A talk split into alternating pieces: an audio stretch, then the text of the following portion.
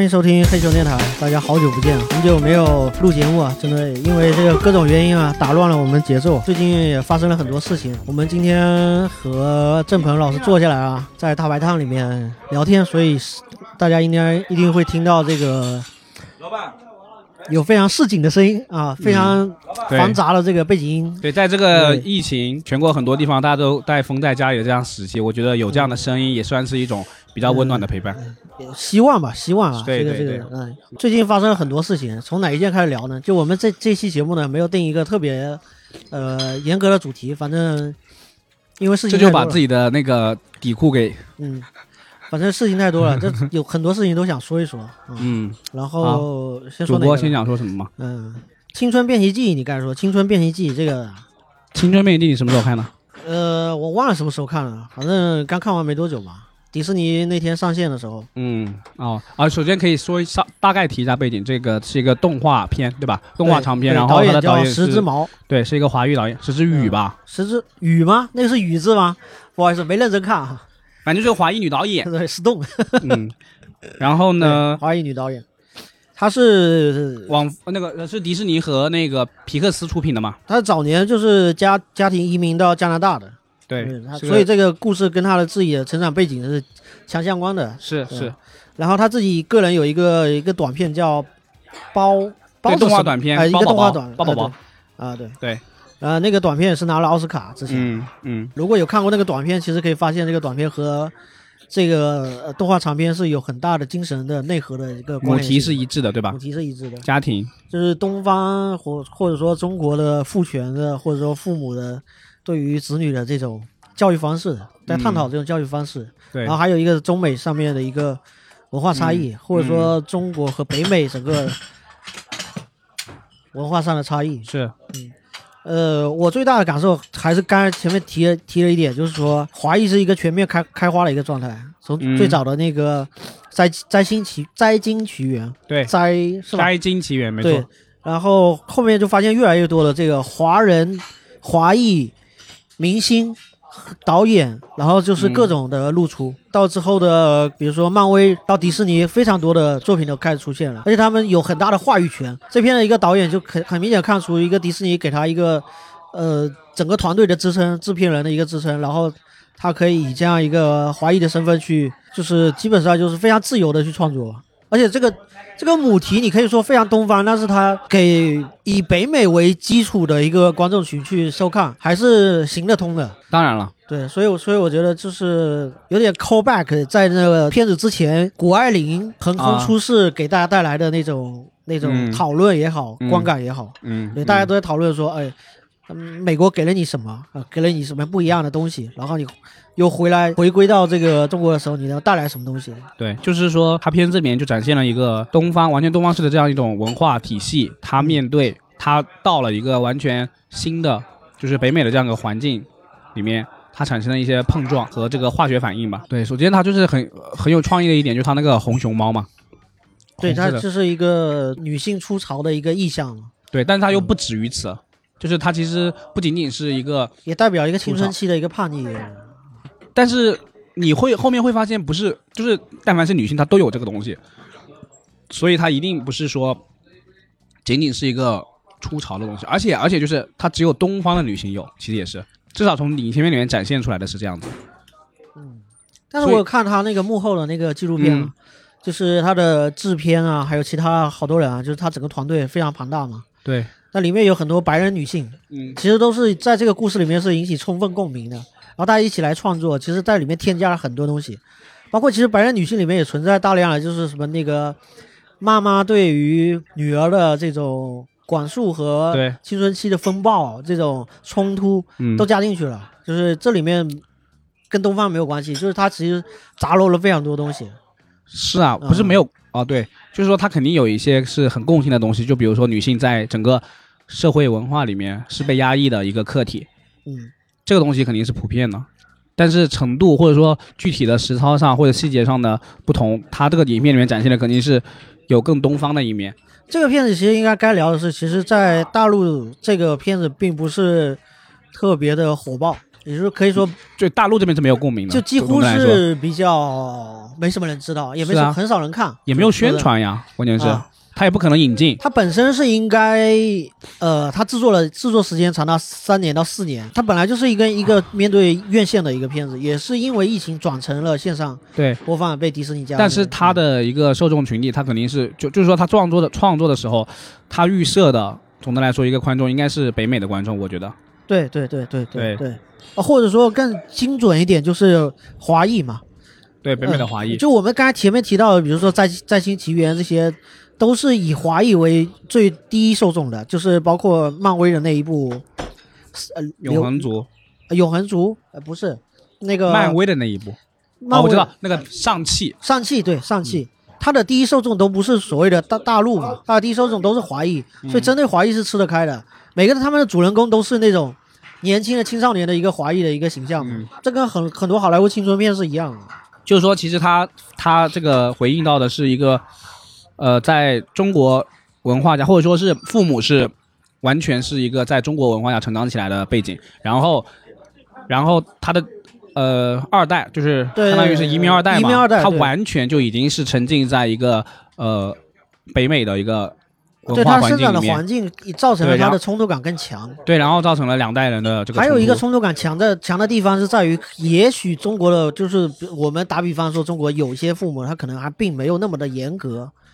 对子女，就是说没有卷的那么厉害，但有可能是你移民了之后，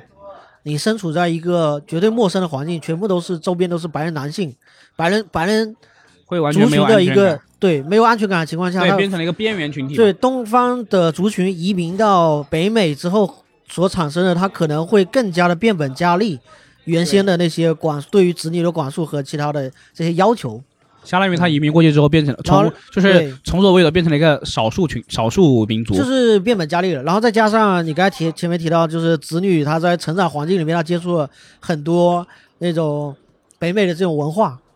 所以他这冲突是会变得更强嘛。就是一个青春期成长的过程嘛，就是每个人在成长的过程中，就是你一开始都是觉得父母说的就是对的，或者说是你一直以来接受的，不管是你是在东方的文化下长长大，还是说在西方的文化下长大，你总会觉得，呃，从小接受了这一套，肯定是不会有错的。这是你一个默认的感觉，但是到了青春期，肯定是有一个挣扎和反叛的过程，然后自我意识的一个觉醒。对对对，我觉得这个片子它很，我我看完其实还蛮触动的，就是我觉得它讲出了很多，就是我们这个至少咱们大陆这个社会总总总的来说，就是大家活的，特别是小孩，呃，对，就是几乎所有人嘛，就是活的整体都比较压抑，对不够不够放飞自己的天性，对对对。嗯，然后他就是很明显的一个对比，就是说小这个小这个女女主角嘛，她叫什么？就叫他小熊猫吧。哎，美美对，哦，嗯，美美，她在她的家庭里面，感觉她接受到的一个观念就是觉得说，我得很优秀，我得很听话，听妈妈的话，我才会是一个被家庭接纳，我才是一个合格的所谓的女儿。对，就要求一个家庭成员嗯，对，至少她是有一套，嗯，不管是高不高，但至少她是有有有一个呃框架或者说要求在的。然后我得去符合那个，我才就是有前提的。所谓的这个爱，或者说我成为这个家庭的一个合格成员，它是有前提的。前提就是我要做到一些做到一些对对呃事情。对对啊，完成一些成就、成绩上的，或或者是这个习惯上的，然后的日常处事上的。但是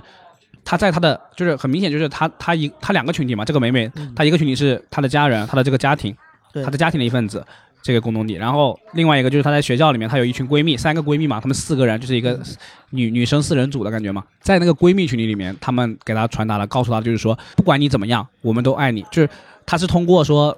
所谓我们刚刚说的那个小熊猫，它就是到了青春期，然后它会因为情绪的变化比较剧烈，它会召唤出那个小熊猫，然后它就会变身嘛，变成一个熊猫。变成暴躁，嗯对然后说仗不是主要是主要是他人就变了，他本来是个人，那变成一个另外一个东西了，就变成嗯对，嗯。变成一个怪兽了，相当于是。青少年的异他化，他自己觉得 嗯，他自己觉得自己就是已经成一个怪物了，对吧？他没有脸见见人，对对对，但是最后他才会发现，哎，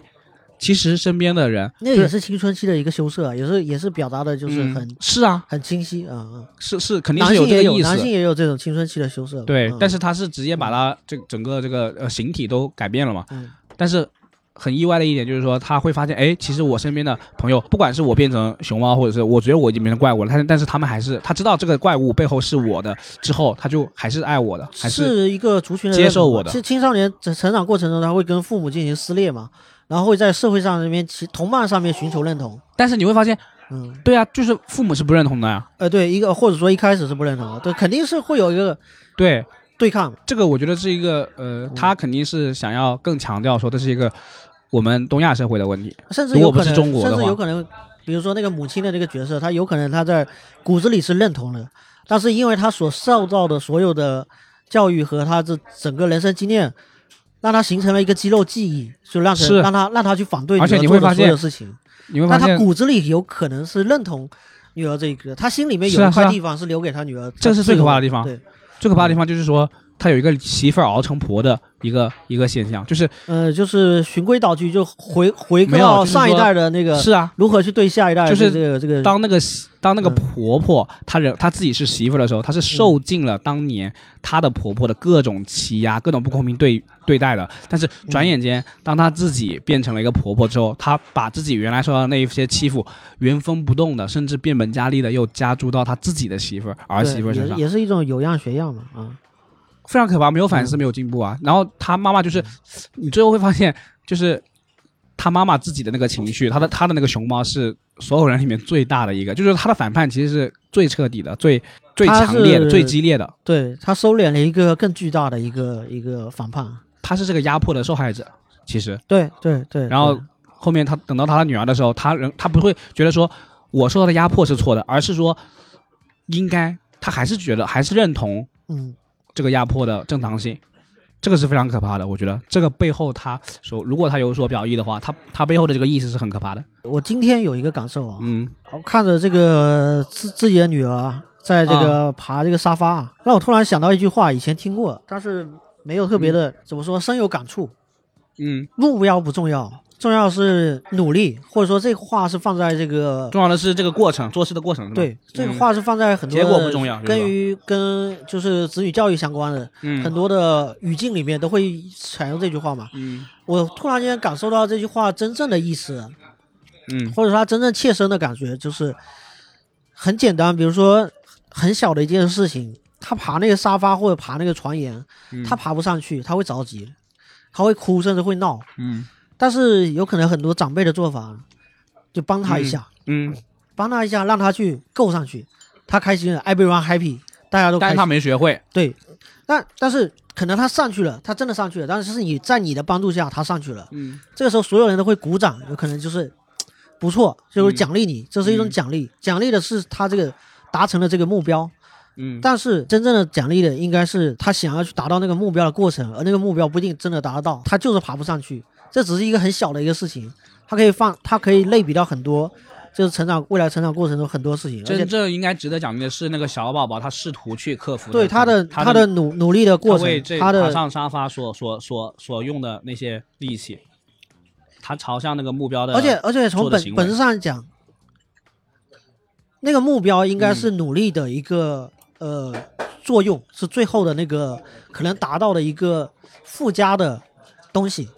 它也许会达到，也许不达到，这都不重要。对，但是努力是大家都可以去做的，大家都可以追求的一个一件事情。是啊，追求的应该奖励出所有人应该去努力的一件事情。对，但如果你拿着目标来说话，那么你的路径有可能千奇百怪。我为了动作就会变形。动，我为了达到那个目标，我有可能是不择手段。家长帮忙一下也可以达到，或者是他作弊一下也可以达到。嗯，或者他通过任何到社会上。对，我就我突然他人生过程中以后的很多我突然间想，就真正理解这句话，就是呃，其实也是很多北美家长所谓他们在呃呃离开中国之后，他们在体会到的一句话，就是所以要奖励奖励努力这件事情，而不是奖励你的成果成果成果肯定是努力会带来，当你努力一定会带来一定的成果，当然不是说追求那个成果，就是过程和结果，对对，它肯定是都有的。只是说，只是说，我们以前大部分时候，我们是先盯着结果。我我们盯着结果的前提下，说我们要针对这个结果，或者为了达到这个结果，这个目的，我们要付出怎样的努力？那如果，比如说，比如说那个孩子要考上，假设啊，假设孩子的目标是要考上清华北大，或者说我们一定要考上一个嗯二幺幺的学校。然后到了高中，你会发现，哎，我这孩子就是一个普高的水平，或者说是他的这个文化文化水平就是刚考上普高，那不可能考上那么好的学校的呀。那我就会想说，要达到这个目标，我现在这个文化课这一方面没没办法，那我可能是首先我想说，哎，艺术有没有最后就可能？体育有没有可能？路径上各种选择了，对，就就是一定要达到那个目对啊，标。对对对对。但是我们换一个角度，可能而且而且这个过程中嗯，子女通常感受不到乐趣是的，啊。我对，因并没有因因为他自己喜欢做的事情，或者说他在努力的东西是没有得到肯定的，对他在他在嗯做的这个事情是没有得到肯定的。但是反过来就是，我们可能换一种想法，那样的人就是换一种想法之后，其实会觉得人生人生可能豁然开朗了。就是说，我们去去更重视说目前正在做的这个事情的过程。对对对，可以更活得更嗯自洽一点。比如说你的小孩喜欢画画，你你就你就呃夸奖他说，那你就是说，但是前提是努力是肯定要努力的，只是说我们的结果不是那么的单一，对吧？就是目标不是那么单一。对，也许就是父母能做的就是给一个多元的一个评价体系了，就是不要是和整个社会变成一个唯一的一个单一的评价体系，是的，这可能是父母都可以做到的。嗯这个可以做到吗？我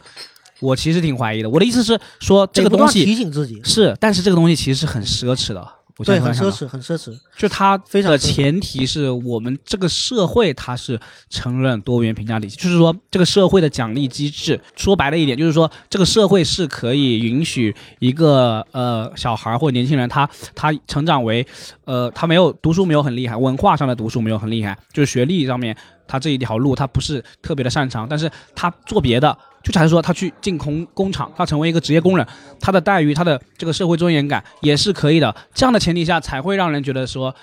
才会整整个社会普遍的可以觉得说，呃，过程对结果不重要。呃，对，这个过程都很重要呃、很多的。呃、对啊但如果很多的依托需是啊要给足足够支撑给到给到父母去做这样的一，但在目前的环境下，就是说，呃，能够达到我们现在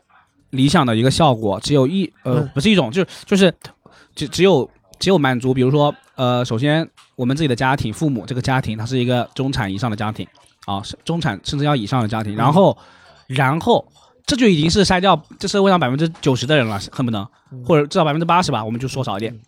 然后呢，你现在已经是那百分之二十的一个呃财富上的这样的一个家庭，那还需要你是觉得就是所谓的这个父母是比较佛系的，他不会觉得我孩子一定要考上什么好好的学校，一定要成为这个呃 CEO，一定要一定要做律师、医生等等体面的职业，我可以允许我的孩子是个打引号的废物，嗯嗯，就是在社会普遍的评价体系上，可能就是所谓的废物，或者说不，我纠正一下，就是嗯。说，呃，不管他去工厂做个工人，还是还是什么，这些也都是目标，或者说这些也都是结果，这也并不是要去追求的。是。其实他如果去做工人，但是他很努力，他在这里面他有自己的乐趣和自己想要去钻研的地方，这也是这也是值得鼓励的。这个是嗯。非常不可能的。我昨天跟那个豪哥就是哎，才一起看了那个电影嘛，就是李一凡一九年的那个《杀马特我爱你》那个纪录片，哦哦哦哦哦，他就是拍了各种就是。呃，留留守儿童，因为杀马特那个群体都是留守儿童，然后很早十甚至十三岁、十一岁有十三岁，什么十四岁这样就没有到家长城监护啊市里面去打工的工厂里面。对，但是我们现在的现状就是工厂里面它就是没有什么门槛的呀，大部分工厂打工它就是没有门槛的。啊对，没有门槛，我我知道。然后那样的工作嗯，它是不可能，几乎不可能给你任何前景的。它的预期就是说，你是随时来，随时做，只要你的身体是健康的，只要是没什么残疾的，你就能来做流水线工作，然后做完你随时可以走。就是他不会期待说这个这这个呃流水线上的工人，他是有一个上进心，他是要我要就是他没有这个，就是工厂在招工的时候，他对这些工人没有这样的预期的前提下，他是不可能让他可以上上前线。比如就比如说我们作为一个白领的工作，就是哪怕我们说有些白领工作工资也很低，他会给你给你安排培训，工厂他确实他也没有这个义务去做，如果他培，他有很多各种福利或者培训，他也是为了你的晋升能够给他带来更大的利益，对利益的最大化。其实它本质上还是一个唯利是图的，怎怎么说？是啊是啊，唯利是图不是问题，问题是问题是我们这个社会对于工人普通工人最底层的啊不是要底层嘛，就是最普通的这些产业工人，对一线的工人，我们是大部分人工从工厂也好，从外面的人也好，我们都觉得这样的人，他们就是只能做这种工作，才会去做这种工作呀。然后没有没有相配套的一个职业培训体系啊，那他们怎么可能得到晋升呢？所以你讲的是一个很天方夜谭的东西，我觉得它是一个很空中楼阁的，就是我们脱离这个环境，我们当然可以说哦，要让孩子，就算他是作为产一线产业工人，他也可以有自己的职业自由。但是事实上就是，就算父母真的在家庭里面给到他这个完全的一个接纳，但是他走到社会上，他作为一个工人，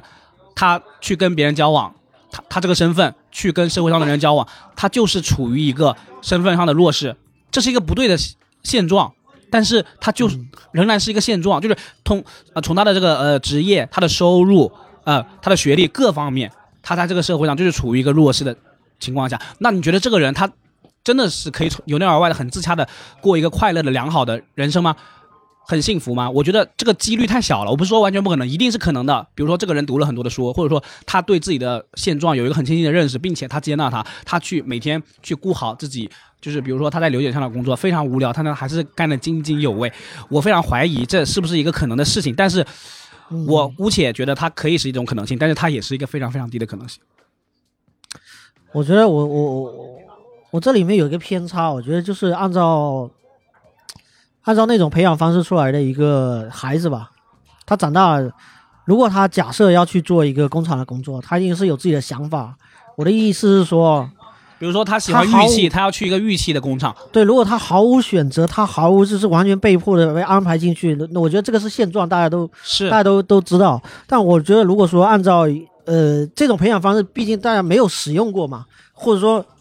呃这是很奢侈的一种培养方式吧？对啊。如果真的按这种培养方式，我觉得首先他自己，就算去工厂，那是他自己的选择。嗯，他一定是有所图。如果工厂不适合，他也就马上就发现那不是他要待的地方，自然会出现其他的选择，是吧？因为人人培养好了，你不是说这，你不是把最后的归宿给培养好了。我我可能我的我的立场比较放在家长上面，就是家长能做的事情不是干预整个社会如何运行，只能干预自己子女如何运行。当然了，但是家家长在这样的一个社会环境下，他就会，他就不可能说告诉孩子说你就是你就这样吧，你去工厂也挺好的。他说不出这个话，也不是也不是这句话，这句话有点太那个，就是太太怎么说呢？躺平。对呀，对，也完全不是。就我的意思，我的意思不是说就是完全放任不管啊。是，当然不是放任不管，就是说告诉孩子说，嗯。你有只是一小小点的区别，只是说鼓励可以给他更多的认可，鼓励目标和鼓励努力这件事情的一点小小的区别，而这个区别是非常容易混淆在一起的，是。也非常容易在某时某刻突然间就变成你也更倾向于目标更重要了，因为你在一开始追求的过程中，你最后会甜到那个尝到那个目标的甜头，每个家长。是啊，但你尝到甜头之后，你可能反过来会就是突然间你又会忘了那个所谓的初心嘛。就像比如说，你孩子真的平时上课，或者说这个呃平时上学，因为上学是一个最普遍的场景嘛。他平时做作业啊什么的，上课都挺认真的，然后什么的。但是呢，你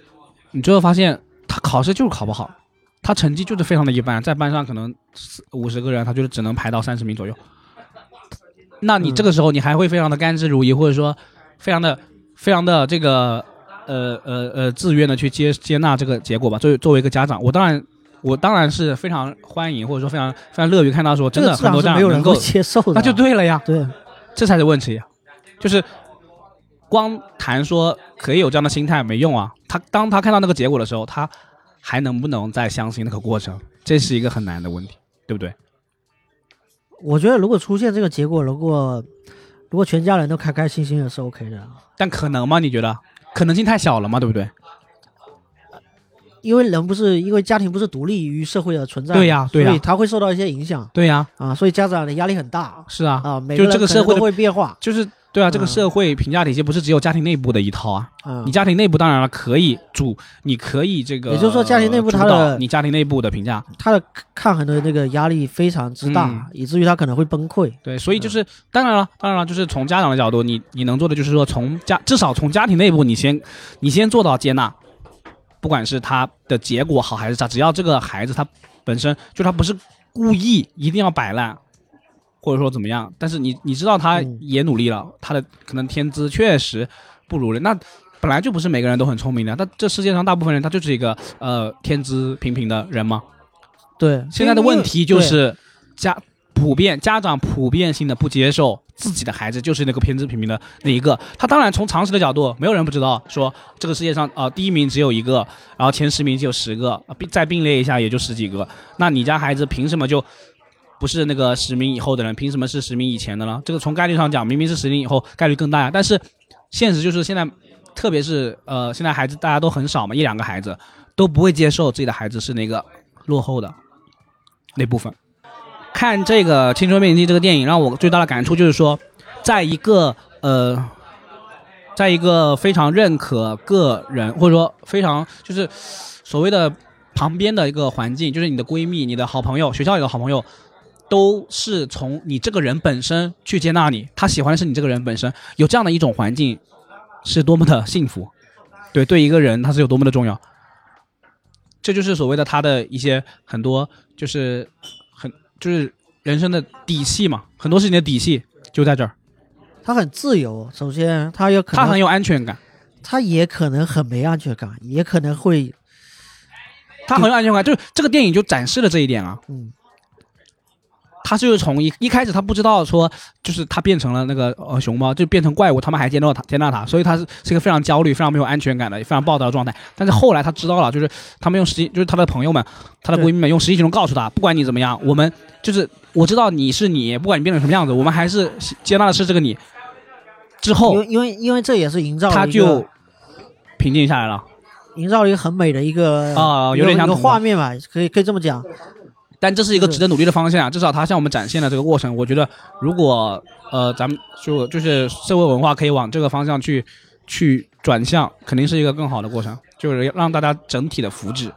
人的幸福感可以提高。呃，认同认同认同。嗯嗯嗯嗯，下一个吧，聊很久了，天津变形记。好，聊来，我们喝一杯，下一个话题。聊下一个话题啊。嗯，喝完了。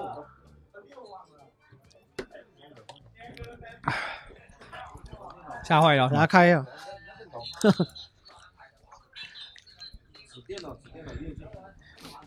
聊一下，还是聊新这个这个电影啊电影吧，啊，新蝙蝠侠是吧？新蝙蝠侠吧。啊，对。最近这个这个这个这个这个差点疫情差点导致我没看成新蝙蝠侠大事儿是吗？？对，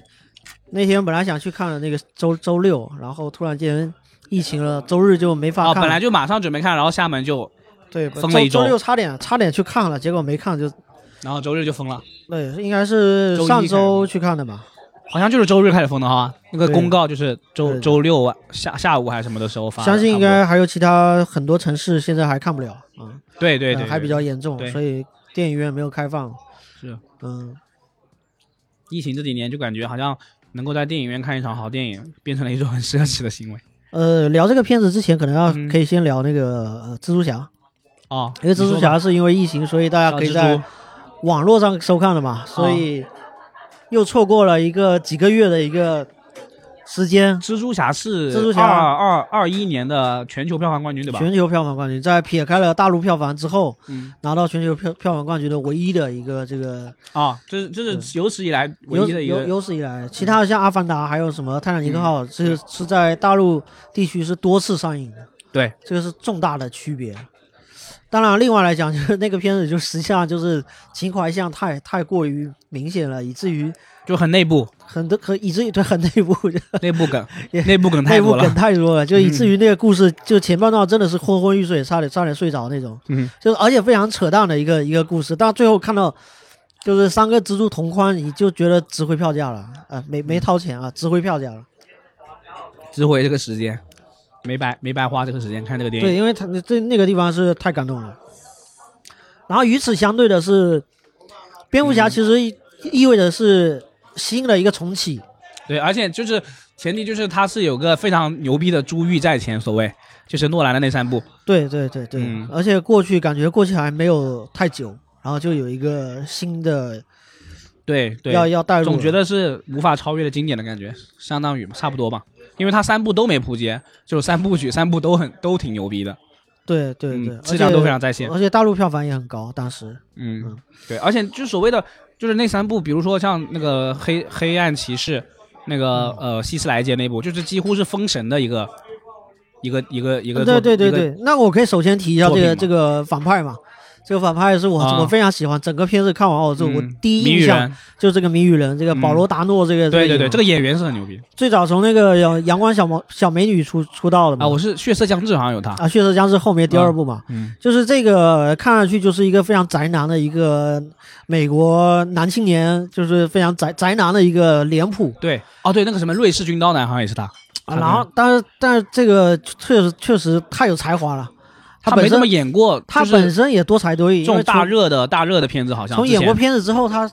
出现过很，他现在都开始制片了，都开始做导演。嗯嗯嗯嗯，我真的很喜欢他那个他，嗯，他那个表演四两拨千斤的，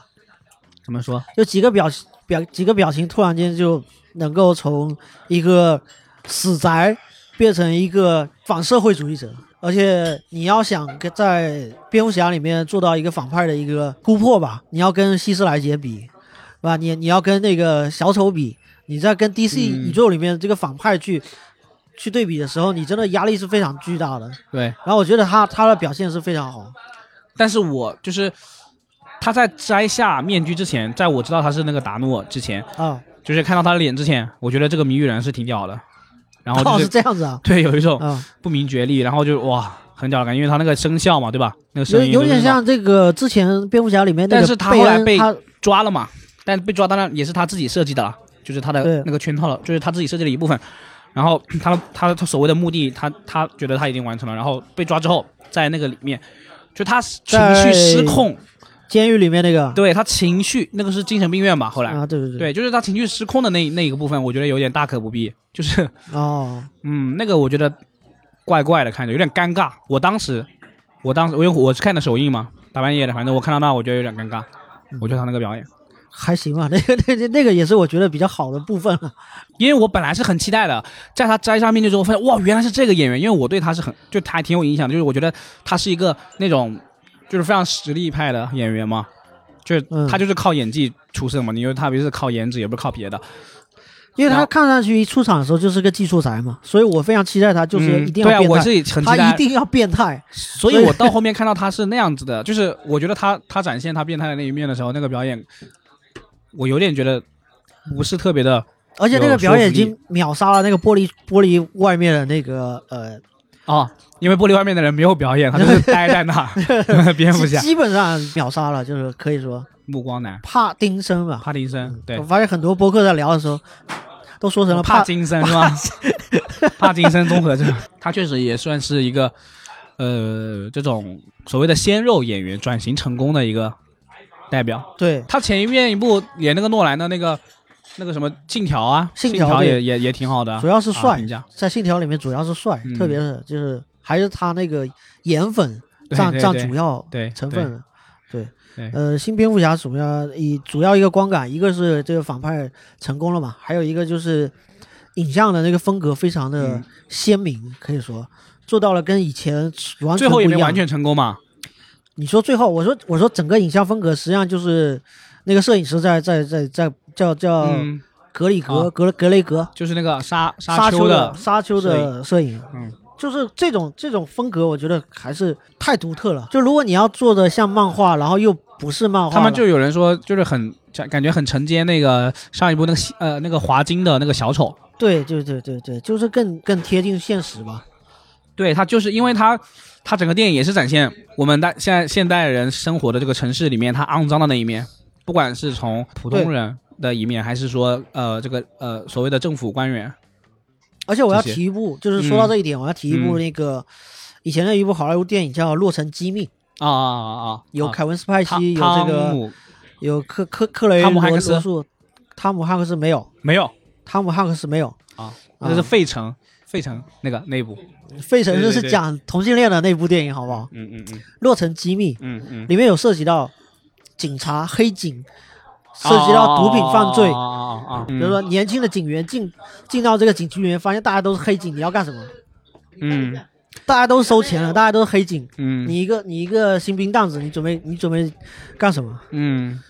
就是你的做事的空间在哪里？对，有非常多的情节，非常非常类似，所以所以这个那那个片子也很经典，非常非常经典。啊，就是说是一个非常理想主义的一个新新人，对然后他还没有认识到这个社会到底有多黑暗，对对对对，到底有多么的，就是呃勾结，对他也各个他也，凭借他的鲁莽也趟出了一条路。这他一将功成万骨枯，嗯其他也帮助他的人，最后也也是这个粉身碎骨。所以这个它里面黑警的那一个跟那个新蝙蝠侠里面这个黑警这个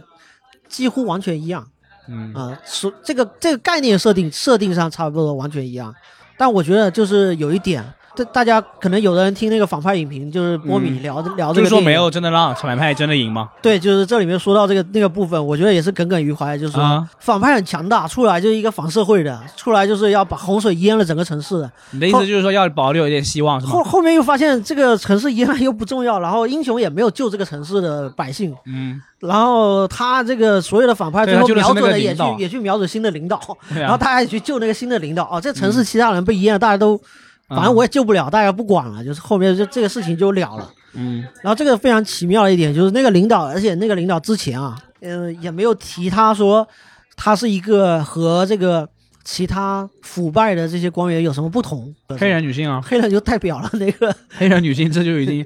代表够了够了政治正确是吧？不是正确，而是你可以预想到他可他是应该是非常不同的，跟原来的那个。然后后面那个视觉效果做一个摩西分海的这个视觉效果，嗯，对对对对，走出红海，有有点太把那个那个火炬举起来。有点太超过我我我嗯我怎么说？我我同意同意波米的那个观点，就是这个东西可应该更黑暗，黑暗电影就应该有黑暗的样子。嗯，对所以说我前面提到说《洛城机密》，它也就是，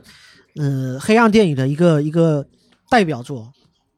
这叫什么？黑色电影。对，黑色电影要么就是几乎看不到希望，或者一个让结局看到非常渺茫的一个希望，或者非常开放的一个结局。那这个结局拿出来确实是然后就是那个呃，有点拉垮，就是可以这样。哎，我记得港片有一部叫什么《非常突然》的片子，银河印象的这个就是最后的结局就他妈的对照的，对所有所有正派人物在最后几分钟全部死掉了。对，这也是黑色电影啊。你你你你以为你以为他们过去抓对方要成功了，就是正义要胜利了，然后最后发现全死光了。其实那个刘青云后来演的那一部《盲探》，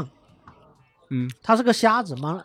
啊啊，有一个盲探，对，是盲探是那个吗？是那一部吗？他好像有精神分裂暗，花也是，暗花也是，是也是银河印象早期的。对但我说的已经是后期了，反正都是那一那一类的嘛。对银河印象也是以黑色电影为为为代表的，对，所以我我的我本来说这个这个东西可以，你可以做的更更那个，后来其实还是比较拥抱，有点像有点像我之前跟你聊瀑布这个这个事情。还是主流了嘛。啊，哎，就是还是还是呼吁大家往好了看嘛，而且片长实在太长了，我我可能前三个小时，前面有睡了二十分钟，就开场之后，您您您不是传说中的 DC 粉丝吗？我可不算 DC 粉丝啊，我只是相对于漫威和 DC，我绝对选 DC。啊，不过说到 DC，我嗯真的是第一次知道 DC 的意思其实就是 Detective Comics，就是侦探漫画。它最他的意思就是这个，所以这一次算是就是呃回归所谓的回归到初心，回归初心，对嗯 DC 的初心对，还是很喜欢 DC 出来出来的东西。嗯，更有反思性，感觉。电影你应该没看这那个国国王理查德，就是奥啊对我没奥斯卡著名事件。嗯，可以聊一下这个，对啊？聊聊一下奥斯卡这个谁国王理查德，我是看了。是你说一下吧。那天是这个史密斯巴掌之后，连夜晚上连夜看了这个《国王理查德》，然后我觉得这个片子也一般，质量一般，非常嗯正统和传统的一个传记片。啊，呃，他拿男主嘛，对吧威尔史？密斯在里面的表演，我也没看出有多啊厉害的成分。他以前厉害的不是在七磅吗？你知道七棒啊，或者我是传奇这种都被大家津津乐道吧？可以说这一部有点像终身成就奖，也确实按现在事情的发展，他也确实是威尔史密斯的终身成就奖了。以后没有机会了是吗？其实这个片子还简单讲嘛，他是大小威廉姆斯的这个父亲，等于讲说一个啊，美国黑人基父。没有，这叫虎爸，虎爸，什么鬼？虎爸啊，嗯，美国虎爸的一个，因为以前有个个书叫什么虎妈包猫爸嘛，虎妈对对猫爸。对，现在是虎爸，不是猫就。是有有色嗯有色人种在这个白人世界里面想要混出点名堂，嗯啊，就被被被迫的有嗯这这样那样的操作嘛。那个故事其实也没什么值得说的，所以那个电影之外的故事更所以就是一个值得说。体育传记片吗？体育专家，完全体育专家，打网球啊，威廉姆斯。嗯嗯嗯嗯，那要看我们这个呃陈可辛导演的李娜出来之后能不能一战。也是哈，也 也可能，也可能可以这片子早弄好了，嗯，对，真是就还是出不来，很可惜。所以这个片子主主要它的重点还是在影片之外嘛，嗯，因为在他打巴掌之前，我都不知道《国王理查德》是个什么电影，嗯，我也是，我完全没有任何信息，对。我都不知道他这次会真的是国王会来会来争争争夺那个影帝，然后然后打了一巴掌之后啊，就是全网震惊嘛，全网震惊，而且马上很多人在讨论这个事情。全网发现又出圈了嘛？他的流量也确实证明了这个事情是出圈了，以至于阴谋论的认为这个事情是个作秀，为了是把那个 奥斯卡颁奖礼的流量，呃，对，因为奥斯卡颁奖礼现在每年的这个收视率实在是太惨了。对，可以等于说把这个激活。我是不相信的。对，就是还有就是一个真实的事件。因为因为一开始事情出来之后，大家有很多人就是站在威尔史密斯这边嘛，认为说真男人。对，真男人，其呃，脱口秀是有边界的，是有冒犯冒犯的这个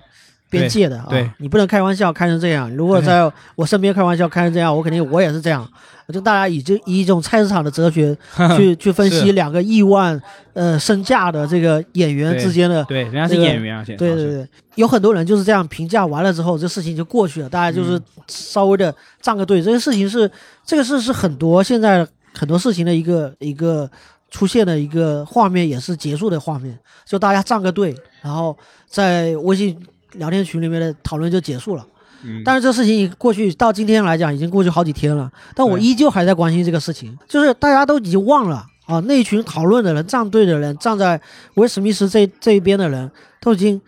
都已经忘了。但我一开始，我我先说一个第一的反应就是，这个这个太难堪了。太难看了，就是这个这个，这是一个现场的一个秀，一个晚会，对，然后出现这样的画面，而且这两个黑人，呃，说演员也好，说艺人也好，都是我非常喜欢的，嗯，我分别喜欢这两个人，非常喜欢，嗯，然后两个人出现这种扇巴掌这种 这种非常狗血的画面，就非常就是让粉丝难过。首先难过，首先也是为这个晚会难过，这晚会你还得接着办，我就我都我都替克里斯洛克就是就是嗯。我都觉得尴尬。你作为演员，你作为当晚主持人，你被扇了一个巴掌，然后你还要站在台上把今天晚上这场秀继续讲下去。然后他憋了一会儿，憋出一句说：“这可能是电视史上最精彩的一幕了。”对对对，非常心酸。而且而且，因为他是说说了三十年脱口秀的一个老演员，他应该那个说他说这个话应该是他的肌肉记忆。我后面后续会讲到他，就是其他人去在那个，他始终到今天还是属于 shock 的那个那个。呃，状态他还没有，还在创伤那个，他还没有缓过来，就是还没有缓过来。但他当时可以马上跳一个句子出来，这是他的一个喜剧演员的一个 comedian 的一个一个肌肉记忆。他马上，对啊，他基本基本就是说职业素养。我觉得他这些朋友那个段子有了，好，那个那个事情，那好朋友，对那个当下，我我的第一感受就是觉得太尴尬，这不应该，而且我觉得不应该。对，就是威尔史密斯，你坐在台下，这个事情开玩笑。如果你不接受，或者说你老婆不接受，嗯，我们事后起诉或者用各种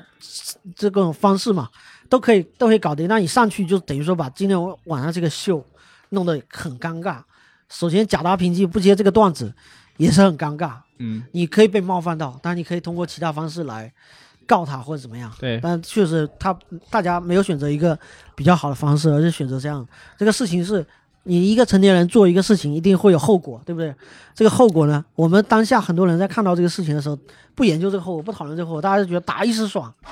是吧？你就是三耳光一时爽，大家都觉得非常解气啊。然后说一下这个事情后续的一个进进展。首先是当天晚上，实际上在那个那个秀还在进行当当中，嗯，就是已经到了后台，对，克里斯洛克到了后台。然后另外有一个叫 Will Parker，是这个这个秀这次颁奖礼的一个 producer，就是他是应该是制片或者说本场导演吧。导演问他说：“刚才是真的被伤了吗？”然后然后克里斯也是打趣似的跟他说了：“是对，确实是货真价实。”就是他跟他求证一下。然后在这个时候注意，就是洛城警方 LAPD 已经到了后台了，马上询问克里斯洛克：“你需要我做什么？”对，就是我可以把。为史密斯带走，或者说寻话，或者说你要马上起诉，我们马上做处理。然后这个时候，克里斯洛克就说：“我不要，我我让史密斯留在现场。”对就，是不要再把今天晚上的晚会搞得更糟糕了。嗯嗯，我们就让他留在现场，嗯然，后这个事情就过去了。然后在后面的事情大家都看到了，威尔史密斯拿影帝，对，然后泪流满面的跟这个世界观众说了一个获奖感言嘛，然后这事情又过去了，晚会结束嘛，嗯然后结束之后，呃，道歉啊。呃，第二天，第二天是威尔直接在推特上面道歉，嗯，呃，道歉对克里斯道歉和对奥斯卡道歉，对，对两个道歉。然后在这之后，第三天还是第四天，奥斯卡说我可能会有追追溯他这个追溯威尔史密斯当晚表现的一个行为，嗯。可能会惩罚或者是有有对。各各种的。在这个时间，两个社交媒体就简中区的社交媒体，基本上一水的就是真男人，真男人。对，然后推特上面的社交媒体是一水的在嘲讽这个始皇，对。就，说始皇你是真男人啊，你老婆出轨的时候、嗯。你这一句话没有，然后这个嗯，人家开你一句玩笑，你一巴掌过去了，别人出轨的时候唯唯诺诺，对 对不对开玩笑说就是重拳出击，就是这种梗都冒出来，当然这种梗也是一种冒犯，就持续的冒犯，持续的加害嘛，就是没有说这个梗是好的，但大家整个网络是这个是这个状态。角度然后首先，呃，威尔史密斯道歉，然后奥斯卡奥斯卡觉得要追究，在这之后应该是昨天，威尔史密斯宣布退出啊呃学院，也就是奥斯卡，他是一个，哦他以后再不会再参加类他们的这个活动了，反正就是奖项评定啊等等等等都没有了。对，奥斯卡是学院奖嘛，学院奖，对，有可能我我怀疑啊，我不确定啊，就是他有可能会，因为学院代表了很多东西，有点。有可能你在学院之外，你只能在以独立独立电影的身份，就是你的制作，对对对，你这个体制是一个非常庞大的一个工业体制，对对对，不对大家大家都在里面和和气气的，对啊，嗯，然后你你如果自你如果说在这里面退出，你自己退出的话，嗯你以后可能只能像我我觉得有点像当年的尼古拉斯凯奇啊，嗯尼古拉斯凯奇在那个很长一段时间，他基本上出演不了任何主流的电影嘛，嗯然后他个人负债嘛，只能嗯出演各种各样奇奇怪怪的烂片嘛，烂片是吧就？有段时间，就我怀疑是这样子啊，当然也不排除说，像网网飞之类的平台啊，或者像那个其他一些那个流媒体平台可能会邀请史环去做一些大制作啊。我说的是大制作是 A 级制作，嗯那种超大牌的这种。对，我觉得这个是一个后续的结果，这就是后果。后果是奥斯卡也也宣布，就是我不可能追，我就是这个这个影帝的头衔我不会追回来。对，啊、但是惩罚是一定会的，我们还在商讨这个惩罚。正在奥斯卡还在商讨这个惩罚的这个时候，史环已经宣布退出了，就是我、嗯他觉得自己已经待不下去了，他自觉的难堪了，这个是一个真正的一个后续。就是对，那我还是在关注这些这些后续，而且就是开玩笑的一句话，就是说，但现在的疫情就是我们老百姓非常关心这些疫情嘛，嗯就是然后有有这个海外的美国的华人在微信群里面说，我们我看美国大家都不关心疫情，大家都在关心史密斯，对 还是娱乐至死是吧？有点这意思，不是娱乐至死，是因为人家那边确实没什么好关心的啊，就人家确实还就人家就是盯着这个事情，一直盯着，一直盯着。嗯。对啊，你做一个事情就是要付出代价，我觉得就是就是这个样。是说到说到这儿哈，然后我想顺便顺便想到，就是我们现在你看娱乐圈的，就连吃瓜好像吃的都是外面的瓜，就是我们这个娱乐圈不说，首先首先就是电从电影层面，很高质量的电影这几年，韩国人家已经拿奥斯卡金像奖，奥斯卡最佳影片了。对啊，然后日本驾驶我的车，人家也是入围，差点拿奖了，对吧？哎，拿了个什么嗯最佳外语片啊？对，相当于了最佳外语片。对以前的最佳外语片，现在是国际影评人啊，奖。最佳国际影片对。那我们就是真的是沉寂了有点太久了，而且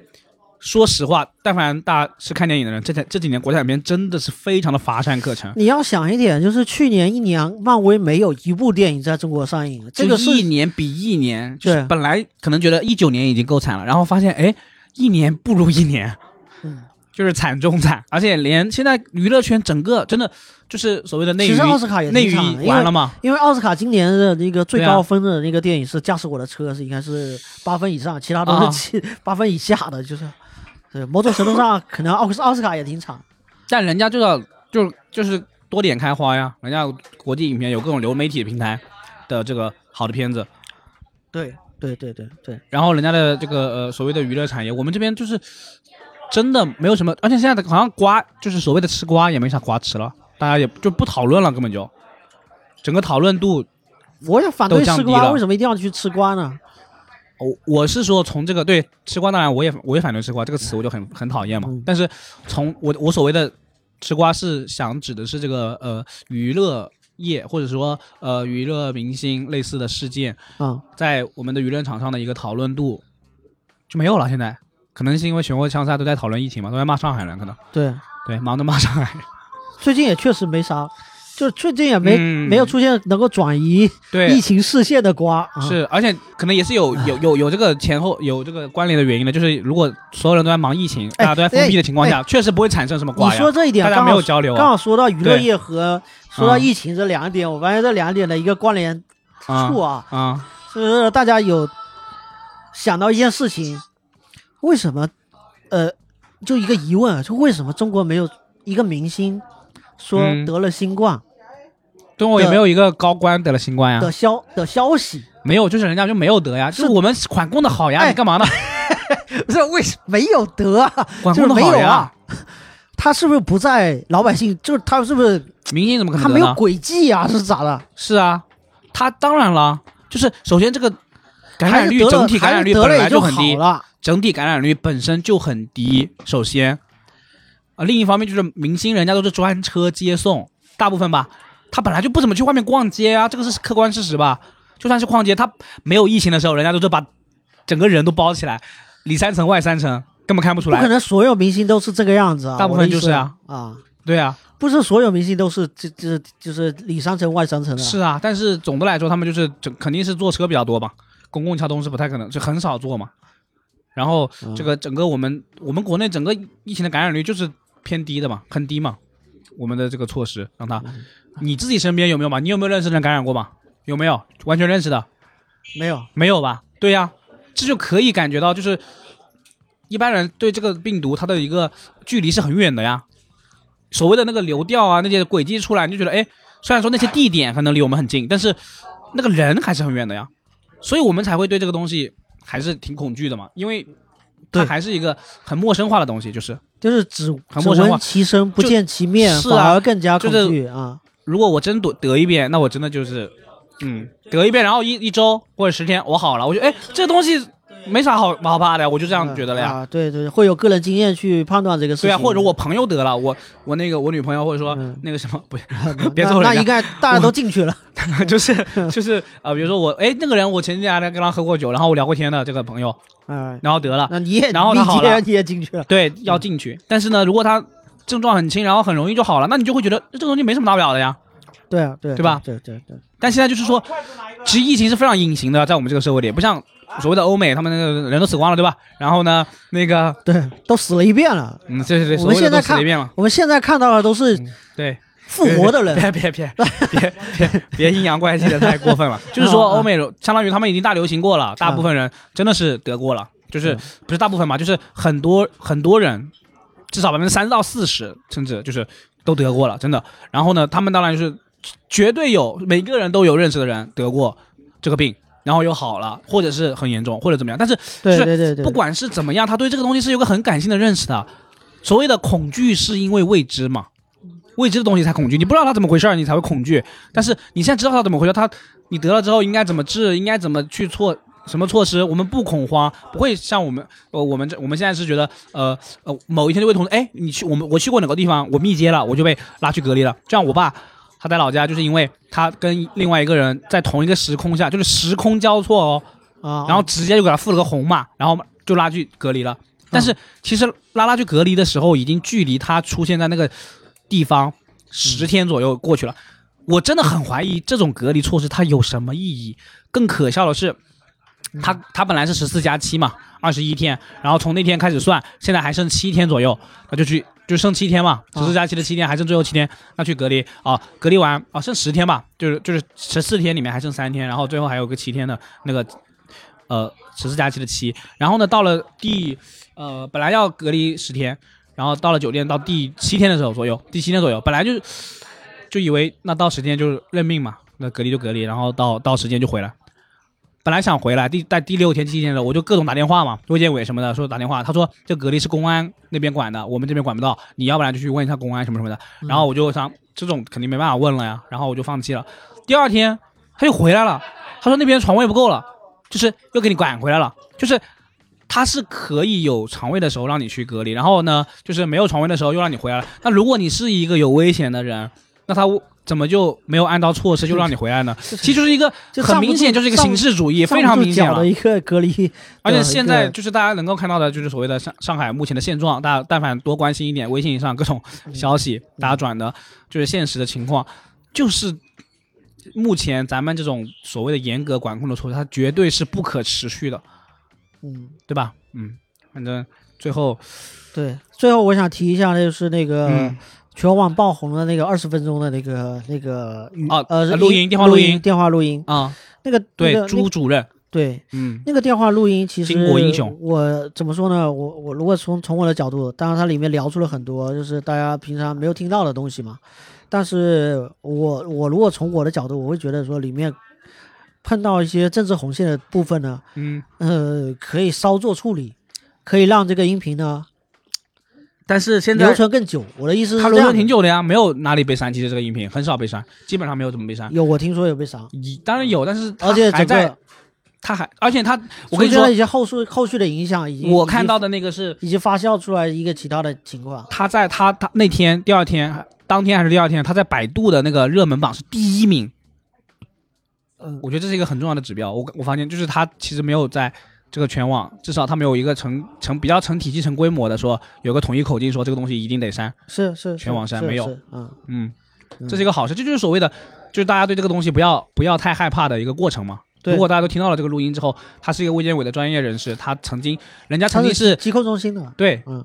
对疾控中心，而且人家是曾经是这个抗击过 SARS 的，非常有经验的，对于对这些东西，对对，这样一个专业人士，他提他他的一个话，我相信大家应该是可以比较去放心的去相信他的观点的。今天啊。今天又有有一个录音啊，我就差点给他听哭了，我就说哦，那段录音我也听了，就是那个居委会的六分钟的一个九分钟吧，差不多。居委会主任嘛，对他打电话给一个居委会的主任，就说我我我那个家人，也是说我妈妈还是什么的。说整栋楼都已经那个哦，有人哦，不对，不是妈妈，就是说他栋这这栋楼里面有人阳性，但是呢，那个那个阳性的人，对那些阳性的人都没有人拉去集中隔离，或者说没有任何的措施，就是说他们还是阳性的人还在负责给大家分分菜、分发菜啊菜啊啊那个，老人，对吧？对，他说他自己就关在门在里面都不敢开门对啊，，所以居委会的，首先嗯一方面是体现出大家对这个恐病毒有多么的恐惧，真的是过度恐惧，这是一定的。我就放话放这儿，他一定这一定是一种过度恐惧，但是不怪他，就是怪咱们这边，就是确实科普不到位，嗯一定是的。然后另一方面就是说，那个居委会主任真的是，他就完全崩溃了。他说我一我今天正好刚好就给领导打了一个多小时的电话，打讲的就是你现在告诉我的这些对诉求。他也有然后我在家里面待着，对他自己的孩子也在家里，啊没有人管。然后来做这样一个事情，他说我给领导说我没有能力做这个事儿，就是你找有能力的，我确实做不下去了，这个压力太大了。他说我每天接那个电话接不知道多少，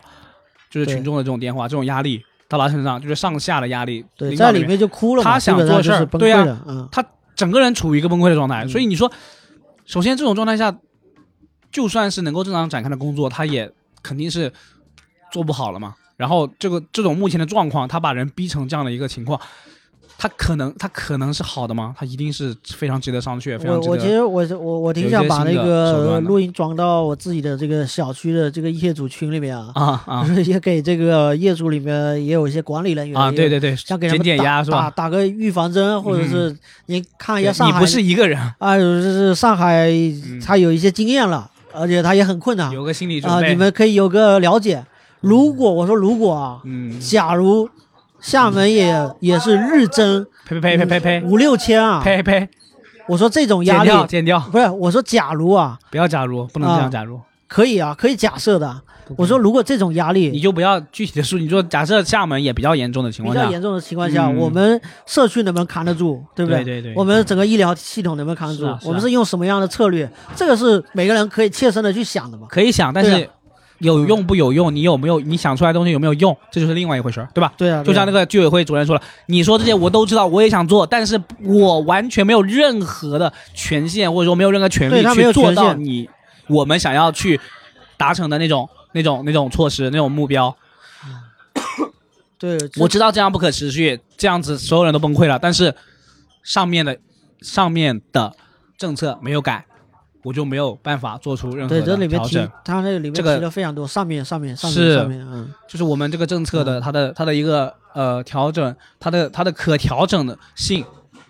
嗯，对它太刚性了，就是它的这个可调整的余地太少了，确实是会导致很多很多不必要的后果灾难。我觉得是这样，就是基层的能动性太低了，对，嗯，是的。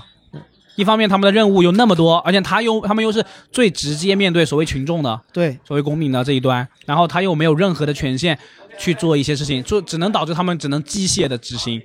上面的命令，而没有任何的人性可言，或者说没有任何的这个变通性可言，就会导致很多的矛盾就在这里产生了。对啊，对。以以至于说，以至于说，另外一个音频啊，就还有一个没提到的，有一段音频啊，也是啊对就是上海科普作家那个我知道张呃对。什么，他打给这位这位这位疾控中心的主任的，对对对，然后他那里面也是。也提出来一点，就是你作为一个小区里面嘛，对自己小区里面出现了这种阳性的这个已经确诊了，对，他们说形成共识，说你他可以不去那个嘛。首先你可以不去，第二你可以帮一下这些小区阳性，你不要对怕他们，对不对？对对对，告诉他就是说，你放心在家隔离着，我们会保证你的基本的生活需求就的。你身为一个同样一个小区整栋楼的嘛，你是不是说怕这栋楼的其他是的，是的，是的，你反而应该去关心他有没有是。饭吃这个事情。，是是。这个是是，这个是就像非常有人价值的一个信息传很递出来。很多人在这个嗯风控的情况下，他说就是你去关心一下平时知道的，如果上下楼邻居里面有这种独居老人的情况下，你去问一声，你发现没有？这个其实就是大家已经乱了阵脚的情况下，都已经都已经不知道该怎么做。但这个时候提出来这个事情，我觉得就是，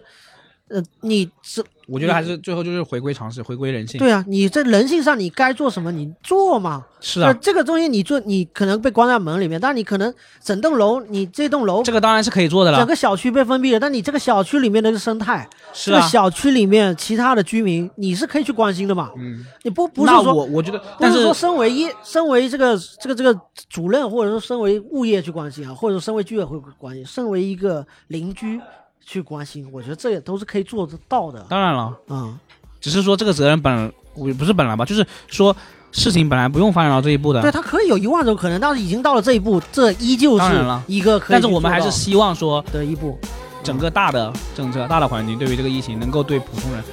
有更好的一个呃对待，就让大家对对让大家不要那么难。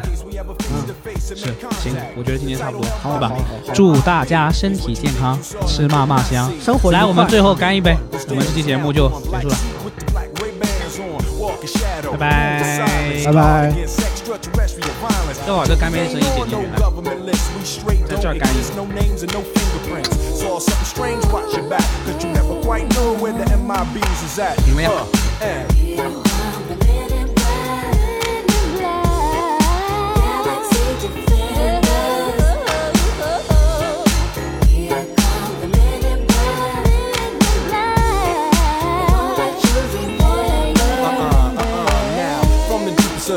the night on the horizon. Bright light into sight. Tight camera zoom on the impending doom. But then like boom black suits fill the room up with the quickness. Talk with the witnesses. Hypnotizer neuralizer. Vivid memories turn to fantasies. Ain't no MIBs can I please do what we say? That's the way we kick it. Yeah I mean? Or see a noisy cricket get wicked on you. We're your first last and only line of defense against the worst scum of the universe. So don't fear us cheer us. If you ever get near us don't jeer us. We're fearless MIBs freezing up all the flag what that stand for men in black uh and The men in black.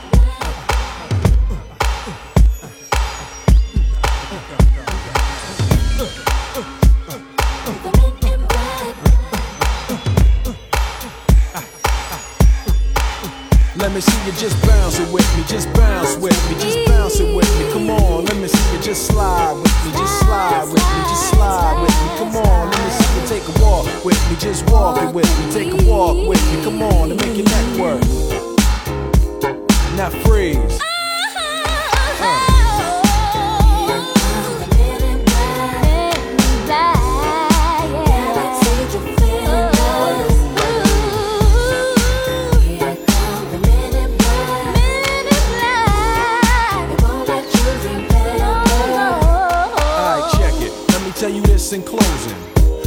Might seem imposing, but trust me, if we ever show in your section, believe me, it's for your own protection. Cause we see things that you need not see, and we be places that you need not be. So go with your life, forget the Roswell crap, show love to the black suit, cause that's the men in, that's the men in.